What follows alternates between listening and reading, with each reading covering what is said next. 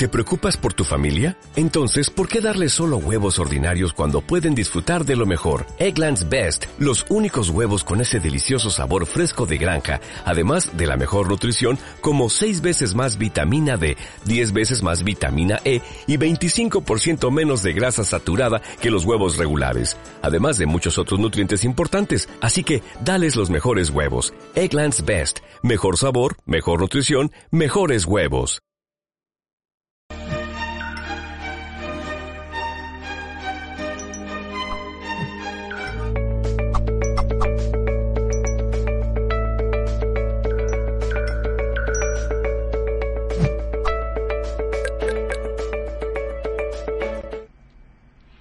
Bienvenidos y bienvenidas a un nuevo directo de Mindalia Televisión.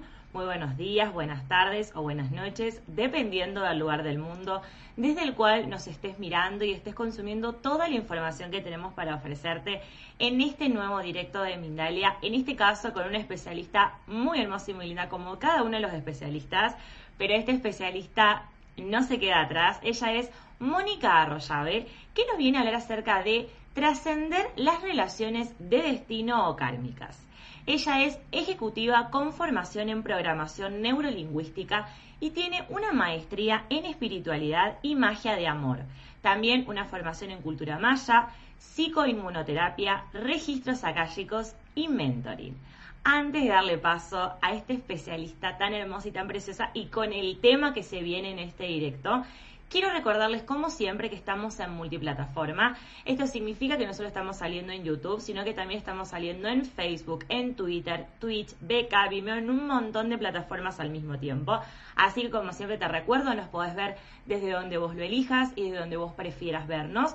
Pero también nos podés escuchar en Mindalia Radio Voz ingresando a www.mindaliaradio.com. Recordad que en la descripción de este video está toda la información también acerca de nuestras redes, de todas las plataformas, como te mencionaba hace un rato, en donde nos encontramos. Ahora sí, antes de darle paso a Mónica, te quiero contar que en este, paso, en este espacio recibirás información de sabiduría que te permitirá comprender cómo atraemos a nuestras vidas las relaciones de destino difíciles y cómo trascenderlas en relaciones de amor, algo muy importante y muy necesario. Así que gracias Mónica por traer este tema aquí a este directo y por estar presente en un nuevo directo de Mindalia. No, gracias a ti, Vale, gracias a Mindalia por esta invitación tan linda, gracias a todos los que se van a ir conectando, van a escuchar esta información, como dices tú, eh, la información de sabiduría, eh, admiro mucho lo que hace Mindalia y lo que están haciendo desde España y tú desde Argentina, y es conectarnos. Yo estoy en Colombia, en Bogotá, y poco a poco nos vamos conectando de diferentes partes del mundo las personas que estamos en este camino, en este despertar de conciencia, porque de acuerdo a lo que ya sabemos, eh, la Tierra, la humanidad está pasando por un momento evolutivo maravilloso. Estamos en un despertar de conciencia. Entonces, parte de todo lo que está ocurriendo tiene que ver precisamente con ese sacudón que nos están dando, con ese despertar en volvernos seres conscientes, menos amorosos. Es muy chévere, vale, contarle a todo el mundo, nosotros todavía no somos humanos, todavía somos centauros. La figura del centauro es mitad humano y mitad animal. Entonces los centauros representan el nivel de conciencia en que todavía está la humanidad. Estamos todavía con cuerpo humano, con un desarrollo humano, pero tenemos muchos comportamientos todavía digamos, no amorosos, muchos comportamientos instintivos, muchos comportamientos, y por eso las relaciones de pareja de las que vamos a hablar hoy, las relaciones kármicas o las relaciones de destino, tienen todo que ver con el tema de la evolución de la conciencia. Entonces es muy bonito comprender primero cuál es el propósito de las relaciones, no solo las relaciones de pareja, que vamos a hablar y nos vamos a enfocar mucho hoy en relaciones de pareja, pero también las relaciones de los hijos, de los padres, las relaciones difíciles, eso que tú decías, vale al inicio, esas relaciones que nos generan sufrimiento, que nos generan tristeza, la atracción fatal, cuando uno dice, pero esto fue hermoso los tres primeros años, y el príncipe azul se convirtió en un sapo, y la princesa se convirtió en una bruja, y entonces uno dice, ¿qué pasó? Si todo era tan lindo, si todos esos primeros meses fueron de tanta euforia, de tanta química, de tanta sexualidad. ¿Qué pasó? ¿En qué momento se acabó esto? ¿Cierto? Creo que todos nos hemos preguntado eso. Además, todos hemos vivido eso. Y esto tiene que ver todo con el desarrollo del ser humano, con la evolución de la conciencia. Entonces voy a iniciar por ahí. Primero, los humanos, todos vinimos en esta encarnación, en este plano material a aprender. Y eso creo que los que nos conectamos en esta información ya lo tenemos más claro. La palabra universidad viene de universo y por eso la Tierra es un colegio, un colegio donde nosotros vinimos a aprender. Entonces uno dice, ¿aprender qué? Pues vinimos a aprender a amar, vinimos a aprender a respetar, vinimos a aprender a servir, pero especialmente vinimos a aprender a ser felices. Pero la frase más chévere es que vinimos a aprender a ser felices por nosotros mismos. ¿Qué significa eso? Que nada ni nadie puede hacerme feliz. Entonces ahí empieza un desafío muy chévere en las relaciones de pareja. Porque nosotros creemos los humanos que hay un alguien afuera que nos puede hacer feliz. Nosotros creemos que hay una pareja que va a llegar a nuestras vidas a hacernos felices. Y si a eso le sumamos toda la información de Disney, toda la información que nos han vendido en Hollywood, las películas, que el amor perfecto, que la princesa y el príncipe llega a rescatarla, pues más frustrados nos sentimos, ¿cierto? Porque cuando uno llega y uno está metido en la relación de uno y uno dice, pues mi relación no se parece a Disney, mi relación no se parece a eso, y realmente es que eso es utópico porque las relaciones de pareja tienen un propósito muy diferente. La relación de pareja tiene el propósito de que los humanos aprendamos. Entonces, en, en sí mismo, cuando yo tengo en el imaginario el propósito de la relación de pareja es que alguien me haga feliz, ya me equivoqué de propósito. Ya entré en esa relación, digamos, con una, una expectativa. ¿Y cuál es la definición de frustración? Frustración es exceso de expectativa. ¿Por qué nos sentimos tan frustrados? Porque yo esperaba que esa pareja que llegó a mi vida me hiciera feliz. Yo esperaba que esa pareja que llegó a mi vida fuera amorosa, fuera leal, fuera fiel. Yo suponía que lo iba a hacer. Y como siempre decimos acá en Colombia muy coloquialmente, suponer viene de supositorios. Y los que saben por ahí qué es, no hay que suponer, hay que verificar. Entonces, la pareja es muy chévere y las relaciones de pareja van a ser maravillosas porque vamos a aprender muchas cosas. Entonces, lo primero, ¿cuál es el propósito? Pues el propósito es aprender. El propósito de una relación de pareja es crecer o de las relaciones en general. Y el propósito es que esas personas van a venir a mostrarme aquellas cosas maravillosas que tengo pero también la pareja especialmente es especialista en mostrarme mis limitaciones. La pareja va a venir a echarle sal y limón a mi herida de niño, de niña. La pareja nos va a retar, por eso dicen que la pareja es como la lima que nos va a limar y nosotros a ella. Entonces, los humanos, cuando venimos a la tierra, en el momento que cortan el cordón umbilical, cuando entra la chispa de Dios, en el momento en que respiramos por primera vez, en ese momento el alma, toda la conciencia se instala en el cuerpo. Mientras que el bebé está en el vientre de la mamá, el bebé todavía no tiene vida por sí mismo. Es la madre la que le da su vida y la que está compartiendo con él. Cuando se corta el cordón umbilical, que el bebé respira, ahí entra la conciencia en el cuerpo y ahí empieza algo maravilloso. Y es que empieza un entrenamiento espiritual. Entonces nosotros antes de encarnar, antes de venir a este plano material, vamos a tener tres entrenadores por naturaleza. ¿Qué son? ¿Por qué no los llamamos maestros propiamente? Algunos los llaman los maestros. Porque los maestros te enseñan desde el amor, desde el ejemplo. Los entrenadores, como en boxeo, te exigen, te ponen a sudar. Entonces nosotros, en nuestra alma elige tres entrenadores. El primer entrenador son los padres. Los padres nos van a dar mucha sabiduría, pero nos van a dar mucha ignorancia. Obviamente es muy importante decir, con muy buena intención. O sea, los padres no tienen mala intención, ninguno. Pero eso no implica que tengan sabiduría total. Tienen sabiduría un pedacito. Lo que no aprendemos con esos papás o con esos padres viene en la pareja o las parejas. Entonces, lo primero que hay que entender es cada que encuentres una pareja en tu vida es esta persona que vino a enseñarme. Esta, ¿Qué debo aprender con esta pareja? ¿Qué debo aprender con esta persona que aparece en mi vida? Entonces, cuando yo hago esa pregunta, cambia el observador. Porque no voy a decir, ay, vino para hacerme feliz, vino el príncipe azul, llegó la princesa por fin. Mm. Esta persona que vino a enseñarte, esta persona, ¿por qué vino a mi vida? ¿Qué, vi, qué tengo que aprender? Y ahí empieza un camino de autoobservación. Lo que no aprendo con la pareja o con las parejas son los hijos. Por eso los hijos son entrenadores tan chéveres. Los hijos también nos, todo el tiempo nos están mostrando lo que debemos avanzar. Entonces, teniendo claro el propósito de la relación, existen dos tipos de relaciones. Las relaciones de destino o las relaciones kármicas y las relaciones por flujo armónico o las relaciones de amor. Entonces, las relaciones de destino son esas relaciones que generan sufrimiento, que generan estrés, son esas relaciones difíciles, son las relaciones que inclusive no podemos separarnos de esas personas, que cuando estamos listos para irnos, pasa algo en la vida que obliga a que nos quedemos. Las relaciones de destino son relaciones, digamos, kármicas en el sentido que son relaciones que nos van a enseñar por contraste. Entonces una persona agresiva va a atraer otro agresivo.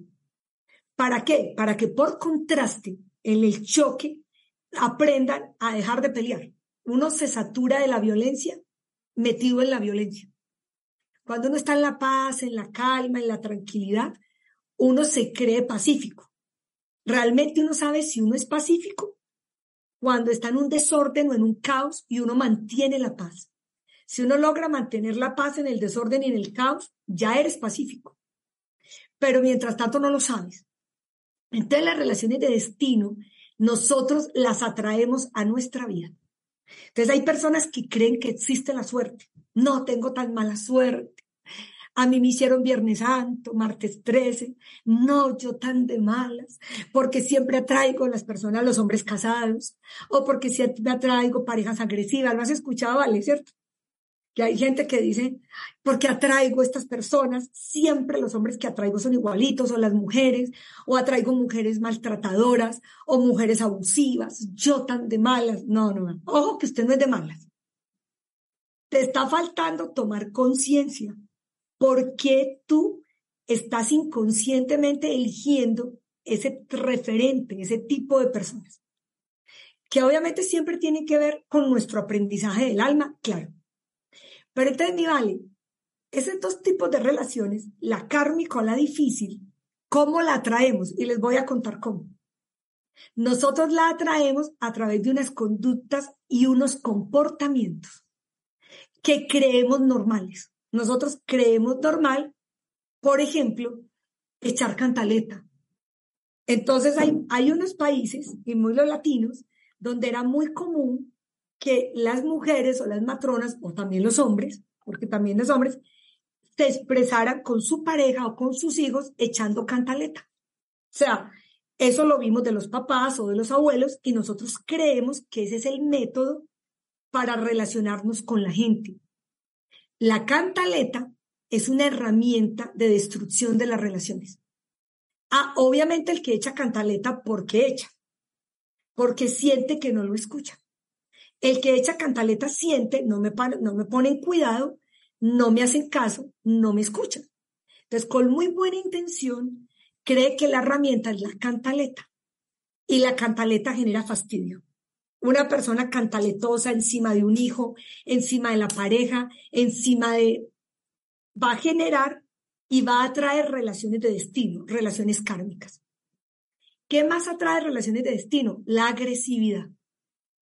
Si nosotros somos agresivos de pensamiento, palabra u obra, nos vamos a ser correspondientes con relaciones difíciles y conflictivas. Un agresivo siempre trae otro más agresivo. Ahí es donde nosotros no es suerte, es donde nosotros no nos estamos dando cuenta que esa conducta o ese comportamiento está generando que yo atraiga a mi vida personas conflictivas, violentas, agresivas. Entonces, la agresividad atrae relaciones de destino. Entonces, para empezar a desmontar esas relaciones de destino y empezar a traer relaciones de amor, que es el propósito, hay que renunciar a qué? Pues a la cantaleta, hay que renunciar a la agresividad, el mutismo, ¿vale? Hay mucha gente, especialmente eso se da mucho en los hombres, que se quedan callados. El mutismo, hay gente, como digo yo, perdóname la expresión, que se mantiene siendo jetas todo el día, haciendo, todo el día hacen caras, y uno dice, ¿pero qué tienes? No, nada. Muy bien. Y con la cara dicen todo. El mutismo y el fastidio, las personas fastidiosas, irrespetuosas, ¿has conocido a esas que llegan y dicen, ay, como estás de gorda, ¿no? Ay, como estás de mal vestido. Y entonces creen que son muy sinceras. Entonces dicen, es que yo soy muy sincero. Yo a todo el mundo le digo lo que pienso. Usted no es sincero, usted lo que es es muy grosero. Porque la sinceridad requiere una gran dosis de respeto y de amor. Entonces, escupirle a la gente mis limitaciones, escupirle a la gente lo que yo pienso es de total ignorancia. Y cada que yo me, me, relaciono con las personas desde el mutismo, desde el fastidio, voy a traer a mi vida personas igualmente fastidiosas. Va a llegar otro que me va a decir, oiga, ¿y usted está más gordo que yo no? O que me va a responder, o que me lo va a decir. Porque, ¿qué pasa? Ahora les voy a contar los siete principios de la ley de relaciones para cerrar este en vivo. Las relaciones rigen por leyes matemáticas exactas. Y hay una ley que se llama la ley de armonía o la ley de relaciones. Entonces, hay un principio de la ley de armonía que dice, lo que emites acciona, reacciona y se te devuelve. Así de simple.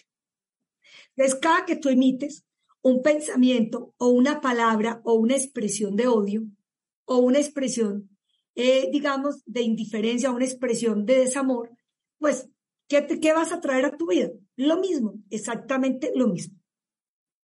Entonces, el mutismo, el fastidio, la agresividad, la crítica. Hay personas que son expertas en criticar a todo el mundo. Hay gente, hay un amigo de Colombia que amo mucho que dice que hay gente que trae alegría cuando llega y otra cuando se va. ¿En qué grupo está cada uno? ¿Será que tú estás en el grupo que dice que rico llegó Vale, llegó Mónica? ¿O qué pereza? Llegó ese fastidiosa, llegó esa persona amargada, muy bien. Si tú eres una persona que critica, que juzga, una persona que, que permanentemente estás expresando indiferencia. La indiferencia, así como el mutismo es un arma de destrucción letal, la indiferencia es un arma de destrucción letal. El odio es un suicidio y la indiferencia es un homicidio. Entonces, obviamente hay personas que simplemente también la indiferencia tampoco es amor. Porque el amor es qué? El amor es respeto, el amor es hablar con, con un diálogo respetuoso, sereno. imagínate, todo vale lo que tenemos que aprender en relaciones. ¿Y por qué viene la pareja a enseñarnos? Precisamente viene a enseñarnos a eso. Renuncia a insultarme, renuncia a hablarme feo, renuncie a la indiferencia, renuncie al irrespeto y renuncie al bullying. El bullying, que todos sabemos que es una de las armas de más destrucción de las relaciones, adivina dónde nace en la familia. Donde más se practica el bullying en el planeta es en las familias. Y se practica muy chistoso. Entonces el papá le dice a la mamá, su mamá, ¿dónde tiene el cerebro? Y entonces el otro le dice, ¿y dónde lo tiene usted? Yo recuerdo que algunas veces escuché que, que, que en una conversación, en un diálogo, así muy jocosamente, mi papá le dijo a mi mamá, oye, vos sí sos bruta. Y mi mamá le dijo, soy tan bruta que me casé contigo. Imagina el bullying. Y eso se ve normal. Eso se ve en las familias como tan chistoso. Entonces, el bullying es desprecio. El bullying está asociado al desprecio, al desagrado, a yo creerme superior al otro. Cada que yo le hago bullying a alguien, le estoy diciendo, yo soy mejor que tú. Yo soy más lindo que tú. Yo soy más inteligente. Entonces, mira, vale, cómo vamos entendiendo cómo atraemos las relaciones kármicas. Esas relaciones difíciles o kármicas las atraemos nosotros. ¿Con qué? Con los comportamientos que acabo de mencionar. Pero asimismo, si nosotros queremos evolucionar en las relaciones, tener relaciones de amor, tener excelente relación de pareja, tener excelente relación con los hijos, que es el propósito. No hay ningún humano que se levante en la mañana diciendo, ay, qué rico que me vaya bien mal hoy, qué chévere que hoy me roben, qué tan bueno que me... Nadie, ninguno nos levantamos queriendo que nos vaya mal, ¿cierto? Solo que inconscientemente nos sincronizamos de acuerdo a nuestros pensamientos y de acuerdo a nuestros sentimientos. Entonces, para atraer relaciones de amor, ¿qué hay que hacer? Primero, lo contrario de lo que acabo de decir. Entonces, yo atraigo relaciones de amor con qué? Con la alegría. Las personas alegres son un imán para los demás. ¿Con qué atraigo relaciones de amor? Con el respeto. Las personas respetuosas con los demás son un imán. ¿Cómo atraigo relaciones buenas a mi vida? Con una conversación serena, renunciando a los gritos, renunciando a la violencia.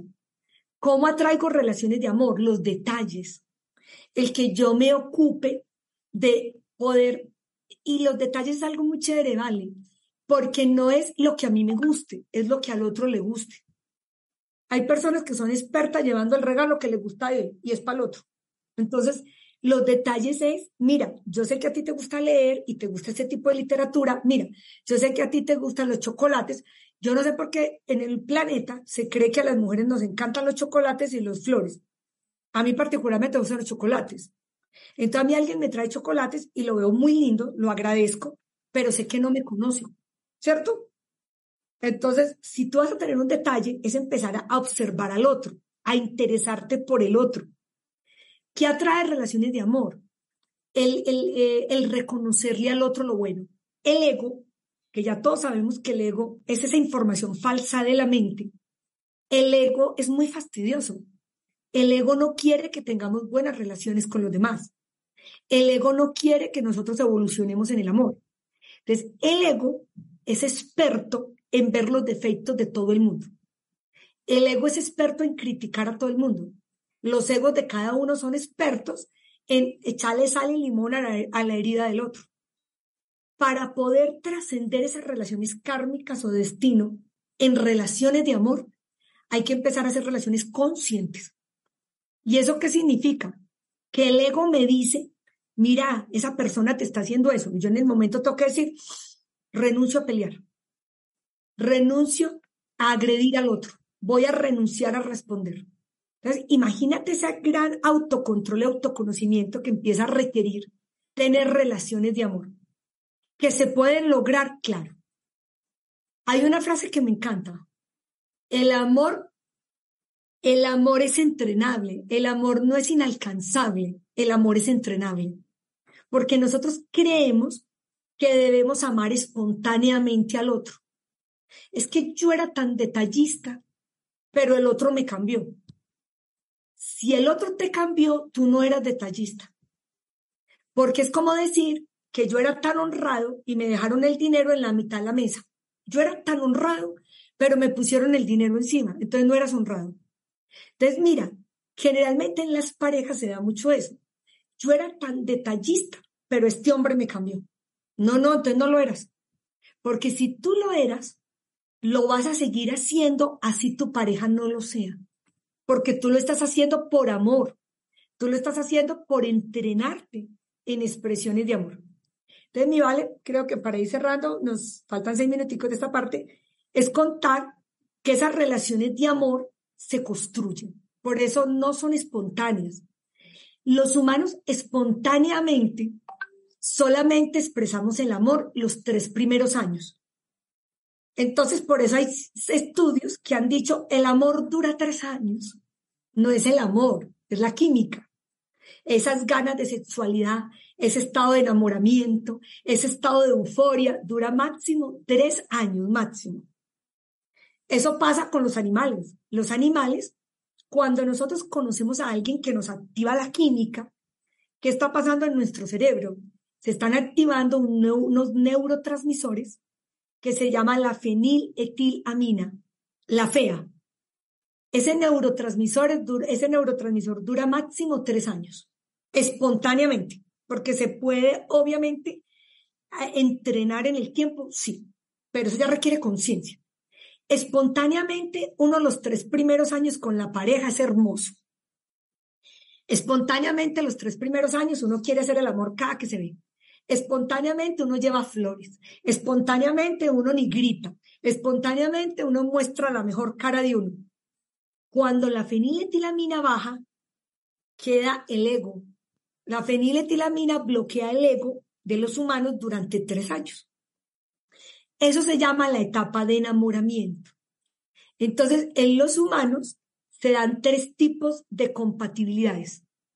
La compatibilidad genética, que es la compatibilidad de la sexualidad, el estado de enamoramiento. Casi todos los humanos hacemos relaciones de pareja por enamoramiento. Por eso casi todas las relaciones del planeta no funcionan. Porque nosotros no nos casamos con un cuerpo, nosotros nos casamos con una persona. Y la persona es de la personalidad, no del cuerpo. Entonces mira qué tan chévere cuando uno empieza a entender esto. Cuando uno siente las mariposas en el estómago, que uno conoce a alguien y uno dice, wow, me enamoré, está en peligro. El animal más peligroso para los humanos son las mariposas en la barriga. Cada que uno sienta mariposa en la barriga está en peligro, porque estás bajo un efecto narcótico de un neurotransmisor que no te va a dejar ver al otro. O sea, estás en un estado totalmente dormido. Es delicioso, claro. Ese estado de enamoramiento es una delicia. Ese estado de enamoramiento es riquísimo, pero es un estado que no te permite ver al otro con claridad, porque está el ego bloqueado. Cuando esa fea o ese neurotransmisor empieza a bajar, ¿qué ocurre? Ya empezamos a ver al otro en su personalidad. Y entonces ahí viene la segunda compatibilidad, que es la compatibilidad mental. La compatibilidad mental es qué tan parecidos somos tú y yo. La mente es un computador, el campo mental es un archivo invisible que está en 4D. Entonces, en el campo mental hay una información y la compatibilidad mental se da en las parejas de acuerdo a ese archivo de información. Entonces, uno es amigo de los amigos, es porque piensan muy parecido a uno, simplemente es eso. Entonces, entre más parecido sea la pareja uno en pensamiento, en compatibilidad mental, la relación es mucho mejor. Por eso dicen que a veces es mejor casarse o hacer relación con el mejor amigo, que es más fácil llegar a activar la genética, porque la genética nunca activará la compatibilidad mental. Entonces, mira qué tan chévere. Entonces, por eso hay parejas, la mayoría en el planeta, totalmente incompatibles, con muy buen sexo inicialmente. Hubo mucha compatibilidad genética, mucha atracción física, pero son incompatibles mentalmente. Y la última compatibilidad es la compatibilidad espiritual. Es cuando ya dos personas que han hecho relaciones conscientes van para el mismo lugar y crecen mucho espiritualmente. Y por último, como falta un minutico, para que entremos a las preguntas y saber, hay algo muy bonito también en esto. En, en, los tipos de relaciones que ya definimos los dos grandes grupos, las de destino y las de flujo armónico, las de flujo armónico, las del amor, son las que aprendemos por el ejemplo, son las relaciones chéveres, son las relaciones de amigos, esas relaciones con los hermanos que funcionan bien, con las parejas que funcionan bien, son relaciones por flujo armónico, pero son relaciones que uno se las ha ganado, no fueron simplemente espontáneas. Y normalmente va a existir en el planeta como tres grandes grupos de relaciones. Las relaciones complementarias, que son las de destino. Estas son las difíciles complementario es el policía con el ladrón. Entonces, siempre que hay un policía, tiene que haber un ladrón, el médico con el enfermo. El infiel siempre atrae un celoso.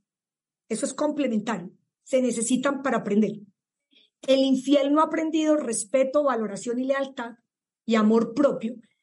Y el celoso no ha aprendido autoestima, amor propio ni valoración. Entonces se atrae. El universo va a hacer que se encuentren para que crezcan y aprendan. Si uno de los dos aprende, el universo solito los separa. Pero mientras que no aprendan, mientras que el uno insista a celar al otro, a tallarlo y el otro, ahí van a estar 80 años y toda esta vida porque son relaciones de destino.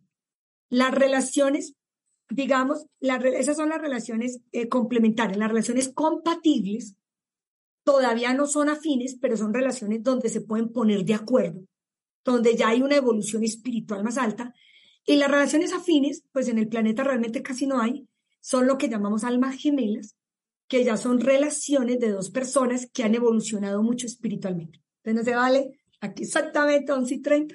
Si abrimos preguntas. Increíble, Mónica. Bueno, primero, muchas gracias por el tema que has traído, por toda la explicación que hiciste que me encantó. Y es tal cual, todo en un montón de aspectos. Yo ahí te iba, te iba afirmando, te iba, te iba respondiendo a todo porque es tal cual un montón de cosas que has dicho. Va, un montón no, todo lo que has dicho es tal cual así. Así que gracias por haber traído este tema. La gente también súper agradecida de que hayas traído el tema, de que estés aquí nuevamente en Mindalia. Así que muchas gracias, Moni, por estar aquí. Bueno, yo ya, entro en confianza, ya te digo Moni. Eh, no, con todo el amor. Además me encanta porque así me dicen normalmente. Perfecto, entonces, buenísimo. Bueno, Moni.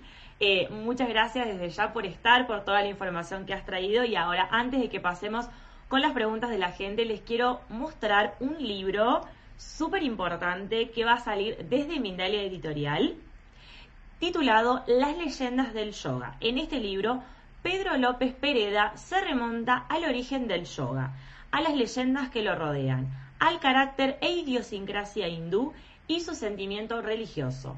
Todo para entender cómo el ser humano necesita transmitir sus conocimientos para su desarrollo social, intelectual, moral y espiritual. Consigue tu ejemplar en www.mindaliaeditorial.com. Así que ahora, dada esta información súper importante, ahora sí, Moni, vamos a ir con las preguntas de la gente. En primer lugar, tenemos la de José, José Arturo Campuzano, desde México y desde YouTube, que te consulta. Tenemos dos preguntas, vamos a ir primero con una y después cuando terminemos con esa vamos a ir con la otra, como para ir respondiendo bien las dos. Primero te consulta. ¿Las almas están predispuestas a vivir ciertas experiencias que nos permitan crecer en evolución? Eh, gracias, José. Muchos saludos desde allá a México, que me encanta México. Me estudié los mayas y todo estuve. Esa pregunta es muy profunda y la respuesta es sí. Normalmente, en el plan del alma que trazamos antes de venir, nosotros trazamos un plano general de los aprendizajes que vamos a vivir. Y generalmente los humanos traemos tres aprendizajes, digamos, macro, venimos a aprender mucho en salud, del cuerpo, de la biología, venimos a aprender mucho de las relaciones y mucho de la prosperidad y de la economía. Por eso siempre las canciones dicen te deseo salud, dinero y amor, porque los tres grandes aprendizajes de los humanos están en esas tres áreas. Pero eso que preguntamos es súper chévere, ¿por qué? Porque las relaciones de las tres áreas, lo que más nos reta a los humanos son las relaciones. De hecho, algún día escuchaba que el 75% de los asesinatos en el mundo los hace alguien que lo conocía a uno. Mire cómo eran las relaciones de retadoras, que cuando alguien es asesinado, la policía empieza a buscar el asesino en el grupo cercano, en los, en los amigos, en los, en los socios, en las parejas, en las amantes. ¿Por qué? Porque como las relaciones son tan retadoras, pues realmente, pues obviamente es lo que más nos reta. Igual Harvard decía algo, que escuché algo, y es que de las 23 cosas que a los humanos más estrés nos generan, imagínate que en las cuatro primeras, tres son de relaciones. La primera, lo primero que más nos genera estrés a los humanos es la muerte de la pareja. Excepto que la hayamos mandado a matar, pues si la mandamos a matar, yo creo que nos da hasta alegría. Pero la muerte de la pareja genera mucho estrés porque si era una relación muy linda, imagínate, y si era muy difícil, pues también la culpa, todo. Lo segundo, que te condenen a una cárcel. Es lo que, lo tercero que más estrés genera es la muerte de tus hijos o de tus padres. Y lo cuarto, un divorcio. Entonces, imagínate, en el ranking de las cosas que a los humanos más nos desafían, más nos cuestan, cuatro tienen que ver con relaciones, con las personas. Entonces, tiene que ver con el plan del alma, todo, José, todo. En el plan del alma trazamos un plan general y ahí elegimos, como decimos en esa obra maravillosa que estamos haciendo, elegimos las personas con las que nos vamos a cruzar, elegimos eh, obviamente los aprendizajes. Entonces, mi alma viene a aprender desapego. Entonces, puedo elegir o parejas que me abandonan, o puedo elegir parejas que se mueran, o puedo elegir porque estoy entrenándome en esta encarnación en desapego. Entonces, de acuerdo a eso que nuestra alma vino a comprender, que es la información que dejaron los mayas, porque los mayas dejaron la carta maya y la carta maya es el plan del alma. Entonces, de acuerdo al plan que tú trazaste de tu alma, las relaciones van a ser directamente correspondientes a ese plan que trazaste antes de venir. Perfecto. Y después, lo otro que José te consulta es, dice, ¿de qué manera te das cuenta que existe una situación kármica? Porque duele y te manda muchas bendiciones para vos. Ay, gracias José, también muchas bendiciones para ti. Claro que sí. Esas relaciones que duelen, que generan angustia, desconfianza, miedo, eh, que nosotros sentimos que no nos valoran, que sentimos tristeza, o sea, Normalmente los sentimientos son cinco. La película Intensamente Disney, que se las recomiendo que veanla. Entonces, normalmente está alegría. Entonces, pues una relación kármica no genera alegría, es el único. Una, una relación que genera alegría de flujo armónico. Pero si te genera ira, esa relación te, saca lo peorcito tuyo, bueno, te está, te está enseñando a que lo controles, te está enseñando a que tú sanes te está mostrando el niño golpeado niño. O sea, la pareja nos muestra lo que nos pasó en la etapa de 0 a 7 años y de 0 a 12. O sea, o sea, eso que estás haciendo esa cara me encanta, ¿vale? Porque, por ejemplo, todos tenemos, obviamente, que sanar. En los primeros siete años, los padres nos instalan el destino, o sea, el aprendizaje del alma. Y cuando estamos grandes, la pareja nos lo recuerda. Entonces, un niño abandonado por la mamá o el papá va a traer una pareja que le va a decir, estoy que lo dejo, estoy que me separo de usted, estoy harto, harta. Entonces el otro apenas escucha eso, le activa el trauma inconsciente que no ha sanado. Entonces, mientras que no lo sanes, vas a traer otra pareja que te va a decir lo mismo. Entonces, mira lo chévere, tú tienes mucho miedo al abandono, tienes mucho miedo a la soledad. Entonces, el trauma se activa con los celos. Los celos no son un sentimiento. Los celos son un hijo del miedo. Del miedo al abandono y del miedo a la soledad. Entonces, yo tengo ese miedo al abandono y la soledad e inconscientemente yo creo que mi felicidad es mi pareja, que mi pareja me pertenece y que si se va de mi vida no puedo ser feliz. Entonces, ¿qué va a pasar? Voy a traer una pareja infiel, desleal que me active el miedo todo el tiempo. ¿Hasta cuándo? Hasta cuando yo entre en mí y sane el mi inconsciente, ese niño abandonado o herido. Apenas lo sanes, chao, ya no necesitas ese entrenador. Entonces es muy chévere, entonces redondeo los cinco sentimientos que creo, entonces está alegría. La alegría no te la genera una relación kármica, pero lo que es la ira, la furia, la tristeza. Cada que tú sientes, no me mira, no me habla, que me desprecia, me ignora, estás en una relación de este. El desprecio también, las parejas que se desprecian mutuamente, el destino, y obviamente los miedos que estábamos hablando ahora, que normalmente, pues los humanos tenemos cuatro miedos del inframundo, el miedo a la muerte, el miedo a perder o a la carencia, que es muy de los hombres, el miedo a la soledad o al abandono, que es más de las mujeres y de los niños, y el miedo, el miedo a enfrentar. Las personas normalmente dicen mentiras porque tienen mucho miedo a enfrentar. Entonces, obviamente, pues las relaciones de destino son las relaciones difíciles, José, ¿sí? pero hay que trascenderlas. Lo más bonito de entender es que para llegar a una relación de amor, todos pasamos por las relaciones de destino, absolutamente todos. Entonces, no es que seamos de malas, es que es la clase del colegio, en el colegio llamado tierra, para graduarnos en amor tenemos que pasar por las relaciones de destino. Totalmente. Bien, ahora vamos con otra consulta, en este caso de Richard Milán. Dice, a veces me siento agotado sentimentalmente porque es muy constante las diferencias con mi madre y antes no era así. ¿Qué puedo hacer para resolver eso?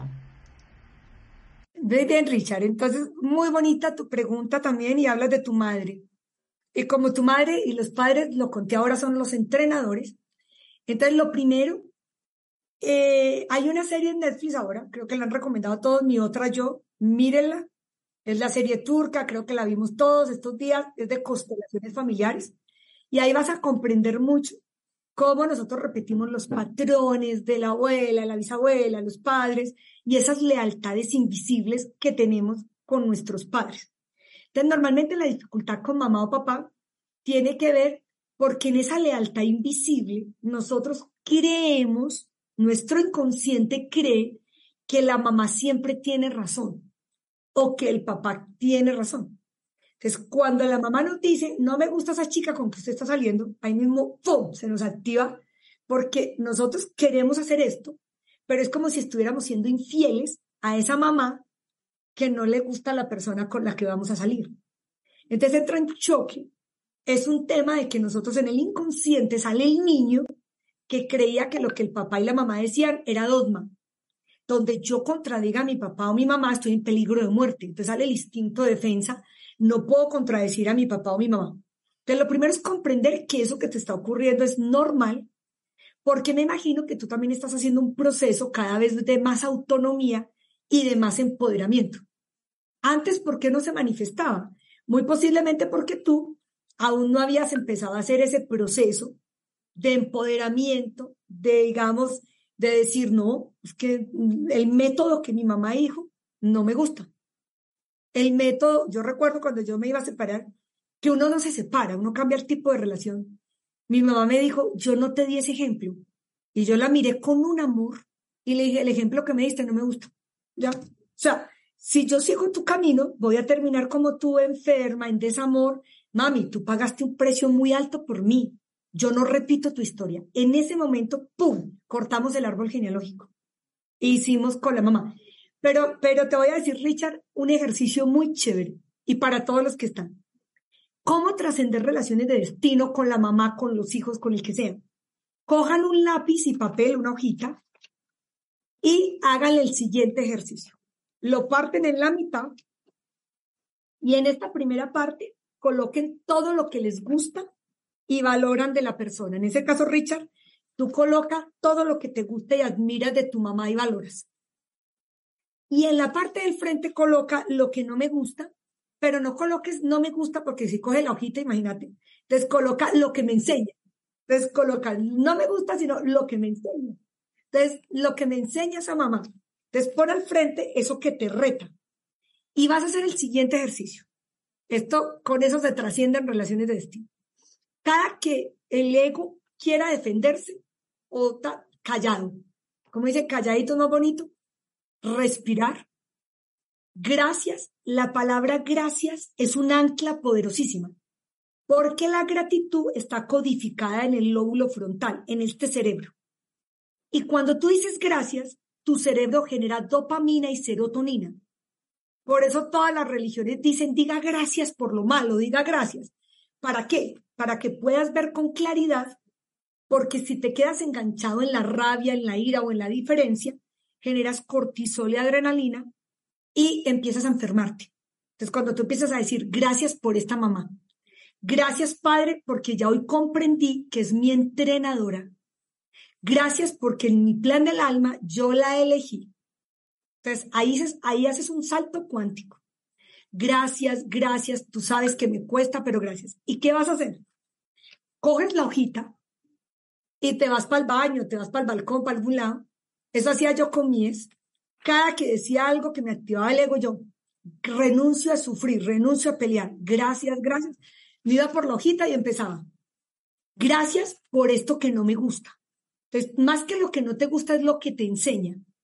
Gracias porque mi mamá me está enseñando paz interior. Gracias porque ella me está enseñando humildad.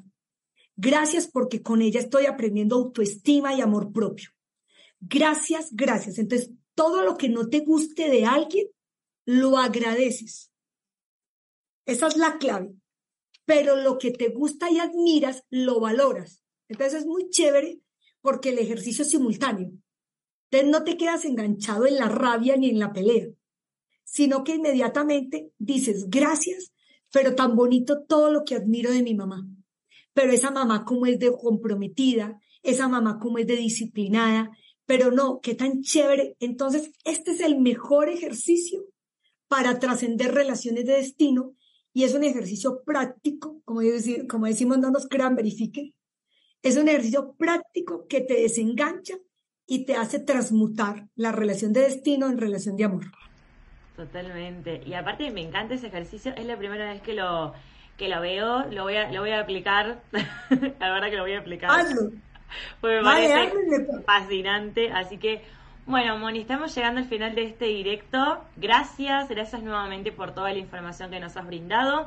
Le recuerdo a todas las personas que han quedado con consultas, con preguntas, que las vuelvan a colocar en el video en diferido, porque a veces el chat en directo no queda guardado, para que luego Moni pueda pasar a responder todas las consultas y todas las dudas que hayan quedado, además de que te están súper agradeciendo, te lo transmito nuevamente, te agradecen profundamente por estar y por toda la información que nos has traído en este directo. Así que ahora te dejo ahí unos breves minutos para que te despidas y para que saludes a toda la gente que está aquí presente. Bueno, Ale, mil y mil gracias a ti, al grupo, todo el equipo de Mindalia. Gracias a todos los que se conectaron. Y de verdad, definitivamente, eh, es invitarlos, invitarnos. Nosotros los humanos podemos ser felices. Vinimos a ser felices. Es un trabajo exigente. Como dije, el amor es entrenable, no inalcanzable, pero no nos conformemos con menos. O sea, despertemos. Si algo está pasando en el planeta Tierra, la guerra de Ucrania, todo lo que estamos viendo son temas de relaciones. Cuando nosotros no sabemos reconocer al otro, reconocer que Dios está en el otro, respetar a los demás, entramos en profundas desarmonías, en profundas guerras. Entonces, para poder relacionarnos con los demás, primero, el reino de Dios está en ti. Primero hay que trabajar en nosotros. Y la última frase con la que quiero cerrar es una frase de Jesús. Cuando Jesús dijo, ama al otro como a ti mismo, a quien hay que amar primero, a mí mismo. Entonces, el amar a los demás empieza por una profunda aceptación, valoración y amor por mí. Entonces, renuncien a que su mente les diga, estoy fea, estoy feo, estoy gorda. No, miren, yo todo el tiempo entreno, soy hermosa, soy poderosa, soy hija de Dios. Todo el tiempo yo pongo a mi mente en su punto, porque el ego no quiere que seamos felices. Y al que más desprecia el ego es a nosotros mismos. Y si no nos amamos a nosotros mismos, es imposible amar a los demás. Totalmente, Moni. Bueno, muchas, muchas gracias. También gracias por eso último que, has agregado. Fue, fue fascinante toda la información, haberte tenido en este directo. Nuevamente, muchas gracias. También gracias a todos ustedes ahí del otro lado por estar siempre presentes, por participar. Y antes de finalizar con este directo, les quiero recordar, como siempre, que Mindalia.com es una organización sin ánimo de lucro. Así que te invito a que colabores de la forma que lo desees y que lo consideres con un me gusta en el contenido, compartiéndolo, suscribiéndote a nuestro canal eh, con un comentario de energía positiva debajo también, como siempre, con buena energía, con buena vibra, que eso también hace que todo crezca y surja mucho mejor y de una mejor forma, con esa alegría que mencionaba Moni. Y por último, que realices una donación en cualquier momento ingresando a www.mindaliatelevisión.com para que de esta forma hagamos que toda esta información llegue a muchas más personas y podamos disfrutar de muchos más directos como el que tuvimos hoy con Mónica Arroyave, Muchas gracias Moni nuevamente, gracias a todos ustedes por estar del otro lado y los esperamos en un próximo directo de Mindalia.